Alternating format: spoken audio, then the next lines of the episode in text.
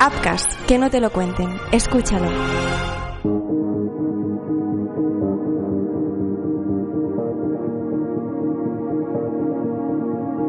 Es uno de los misterios más longevos de la España moderna. Todos hemos oído hablar de él, aunque sea de pasada. Unas caras que han dejado sin dormir a muchas personas.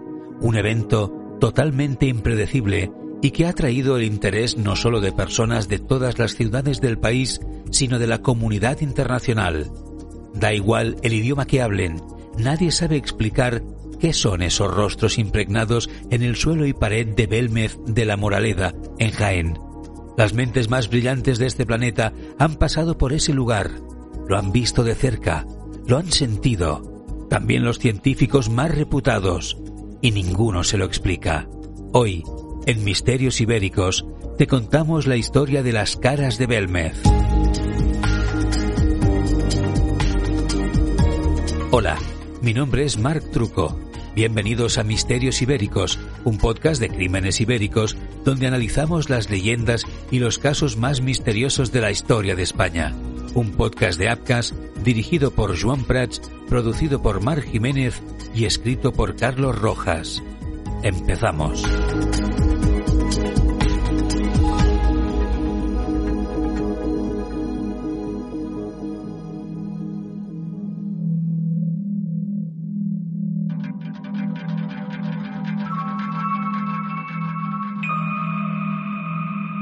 23 de agosto de 1971. Belmez de la Moraleda, Jaén. Cae la tarde cuando en mitad del silencio un grito retumba por todo el pueblo. Es el de una mujer, pero no es de dolor o de llanto, es de estupefacción. Aún no se cree lo que está contemplando. En una de las casas de aquel lugar está a punto de producirse un evento sin parangón en la historia de nuestro país. Pero por entonces, aquel día, Aquella hora todo lo que iba a pasar después parecía imposible, como también resultaba increíble comprobar lo que había surgido en la cocina de María Gómez Cámara. Se trata de una mancha de suciedad, como tantas otras, que no se va con la fregona. A priori, parece de humedad. No es nada extraordinario. ¿O sí? Porque aquellas pequeñas manchas constituían una cara. Fue un descubrimiento totalmente inesperado y que generó un revuelo inmediato entre los vecinos, porque lo primero que hizo María fue avisar a toda la comunidad que se acercase a su casa. No había dudas, aquello era una cara, pero ¿era un milagro o una de las mayores casualidades que habían presenciado en los últimos años? Sin embargo, no todo el mundo recuerda la historia igual. Algunos vecinos cuentan que la mujer estaba totalmente horrorizada por aquel hecho, mientras que otros testigos recuerdan sus gritos y su emoción como los típicos que una persona profiere cuando está contenta. Nunca ha habido unanimidad, jamás la habrá. Lo que estaba claro para todos era que aquella mancha estaba ahí. El siguiente paso fue intentar eliminarla. Una vez pasado el revuelo, era momento de atacar aquella humedad. Miguel, hijo de María, se encargó de raspar el suelo para pasar capas de cemento y acabar con aquella dichosa mancha. A priori, sería el final de una curiosa historia que había generado habladurías entre los vecinos de Belmez de la Moraleda, pero nada más lejos de la realidad. Era el nacimiento de un mito. Nunca nadie fotografió aquella primera mancha, pero todos la recordarían por un nombre, la pava. A pocos días, una vez un albañil llamado Sebastián se encargó de enyesar aquel suelo. La cara reapareció. Entonces vino la locura.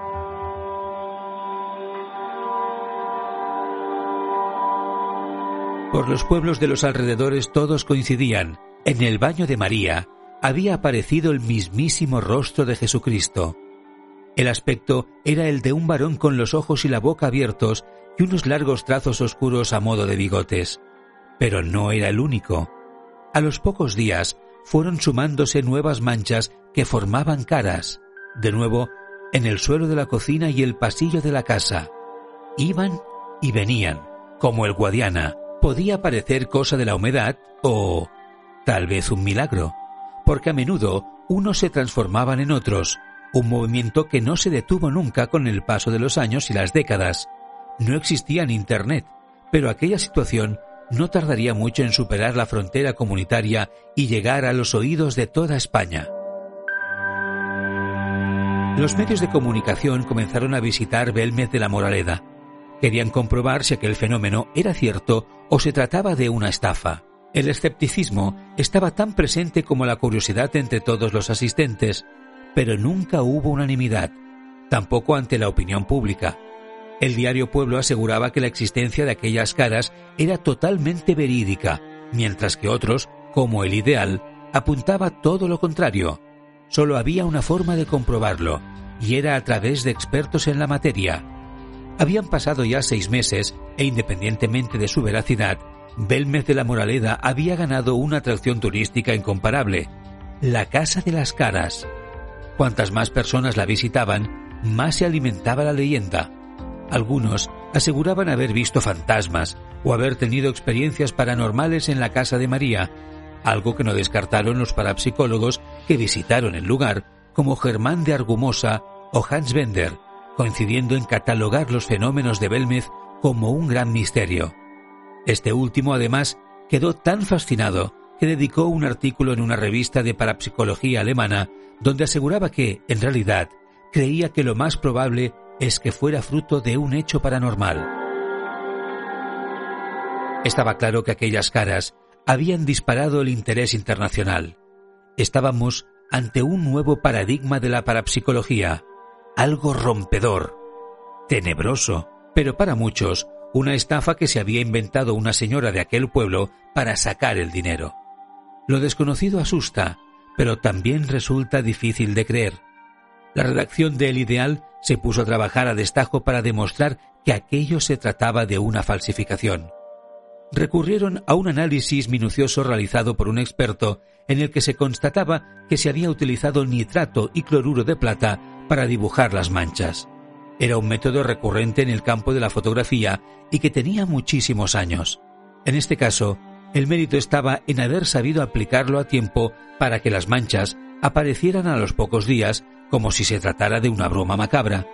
Pero aquel estudio, encargado por el Ideal, no fue nunca confirmado. El Consejo Superior de Investigaciones Científicas quiso probar si aquel planteamiento era real, pero en sus exámenes jamás aparecieron los restos de nitrato ni cloruro de plata. Eso sí, tiempo más tarde, el Consejo admitió que no pudieron recoger las muestras de las caras en condiciones y que se entregaron en un sobre de azúcar de cafetería, de modo que aquello podía no pertenecer al suelo de Belmez de la Moraleda. Upcast, que no te lo cuenten, escúchalo. El deporte es sinónimo de éxito, de triunfo, de gloria, de respeto. Los deportistas, atletas, jugadores, entrenadores son referentes, aclamados en todo el mundo y también son víctimas. Tribuna Marca con Joan Prats y el podcast Crímenes Ibéricos de Apcas.com presentan Crímenes Deportivos, el podcast que te narra las muertes y asesinatos de deportistas de todos los tiempos. Escucha Crímenes Deportivos en tu plataforma preferida de podcasting.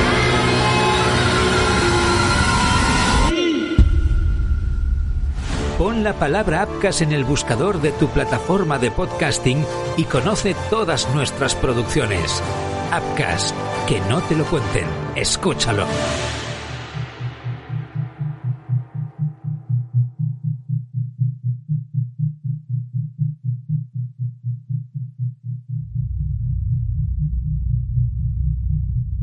Es curioso, la ciencia no se ponía de acuerdo en sus análisis, lo cual alimentaba aún más la leyenda. Los escépticos también se montaron una historia propia. Compraron la versión del ideal y añadieron que un pintor del pueblo había sido quien había estampado aquellos rostros en el suelo de la casa de María. Lo había hecho con la intención de gastarle una broma a Miguel, hijo de la propietaria, pero la cosa se había ido de las manos. El autor tenía nombre y apellidos, Jesús Rodríguez de la Torre. Casualmente, ya no vivía en el pueblo, se había marchado a Alemania, pero la prensa le encontró y le pidieron sinceridad. Él jamás se mojó, nunca descartó ni confirmó haber realizado tal obra. El furor por las caras de Belmez duró un año. Fueron doce meses en los que aquel pequeño pueblo de Jaén acogió a personas de todas partes del mundo, desde curiosos hasta devotos convencidos de que Dios se había manifestado en aquel suelo. Nadie quedaba indiferente al contemplar aquel escenario por primera vez. Si no hubiera habido dudas desde el primer momento, nadie duda de que se habría convertido rápidamente en un lugar de culto para los más creyentes. Pero aquella historia era muy diferente. Incluso los diarios como pueblo se distanciaron del misterio. Veían demasiadas sombras en todo aquello. Incluso existía cierta censura del franquismo que encaraba ya su recta final. Aunque no sería el final de la historia, ni mucho menos. Periodistas como Iker Jiménez y medios como Cuarto Milenio o la revista Enigmas se interesarían más tarde por la historia y volverían a colocarla en el foco del debate. Iker Jiménez fue escéptico al principio, Aseguraba que había un interés económico detrás de todo aquello, pero tras visitarlas varias veces y hacer comprobaciones, admitió que aquello era realmente algo inexplicable. Ni mucho menos podía concluir de que se trataba de un fraude, aunque tampoco estaba convencido de que fuera un milagro. Lo que estaba claro es que Belmez de la Moraleda se había convertido en una especie de meca para los amantes de la parapsicología, Existían todo tipo de misterios y teorías conspiranoicas en torno a aquella cosa. Algunos investigadores, de los muchos que pisaron aquel lugar, afirmaban que las caras estaban íntimamente relacionadas con un antiguo cementerio medieval andaluz del siglo XIII. Se basaban en una prueba del carbono 14 que se había realizado con el subsuelo de la cocina de la casa. Comenzaron a excavar y hallaron huesos humanos aproximadamente a tres kilómetros de profundidad del suelo de aquel rincón. Entonces comenzaron las psicofonías y los resultados helaban. También Iker Jiménez las realizó en cuarto milenio y consiguió captar sonidos que pusieron a temblar a los expertos que estaban estudiando el lugar. ¿Quién sabe? Quizá la casa de María Gómez estaba situada encima de un lugar copado por fantasmas. Eso sí, sin embargo, ni María ni Miguel aseguraron haber vivido jamás un fenómeno paranormal ni antes ni después de la aparición de aquellas caras.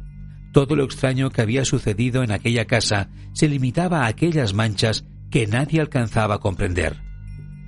Con el paso del tiempo, además, se descubrió que las caras que habían ido apareciendo y desapareciendo pertenecían a familiares de María que habían fallecido en la guerra civil. Uno de ellos, el de Miguel Chamorro, el cuñado de la propietaria que era guardia civil y que tenía un gran parecido con el rostro de la pava había fallecido en 1936. Sin embargo, algunos escépticos como Juan Malonso aseguraron más tarde que la foto de aquel hombre se había modificado, al igual que la del resto de familiares, para hacer creer a la gente que las caras tenían parecido con personas de la familia de María Gómez. Otros expertos, como Luis Mariano Fernández e Iker Jiménez, confirmaron que se trataba de una manipulación con Photoshop. Por otra parte, los escépticos continuaron reuniendo pruebas. Curiosamente, uno de los cabecillas fue José Luis Jordán, vicepresidente de la Sociedad Española de Parapsicología. En un informe elaborado para el gobierno, detalló que el fraude se basaba en tres patas. La pigmentación con una sustancia pardo-negruzca que presentaban las caras, la presencia de una mezcla de hollín y vinagre y la acción agresora de un compuesto químico. También otros parapsicólogos reputados como Ramos Pereira, presidente de la Sociedad Española de Parapsicología, manifestó que por medio de pruebas con infrarrojo en la pava, la primera de las caras, se percató de que había coloración, por lo que ésta debía estar pintada. A otras directamente se les acusaba de ser una manipulación total, como era el caso de la pelona, una cara que algunos expertos como Juan José Alonso apuntaron en 1975 de que se trataba de la marca de una suela de un zapato de la talla 39.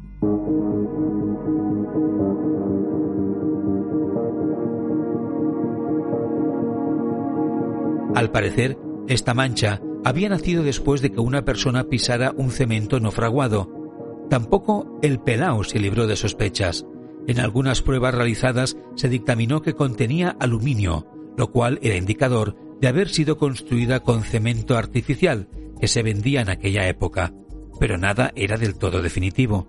Todas las observaciones, ya fueron escépticas o creyentes, carecían de la rotundidad necesaria como para acabar con cualquier especulación.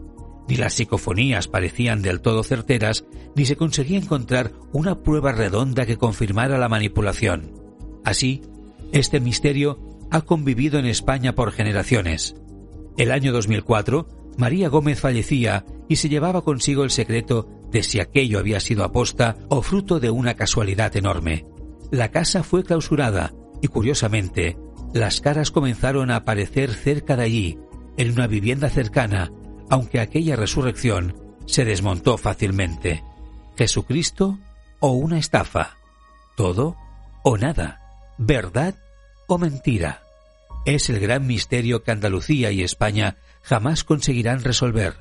Pero al igual que pasaba con aquellas caras, el caso continuará yendo y viniendo con el paso de los años, Así son las leyendas.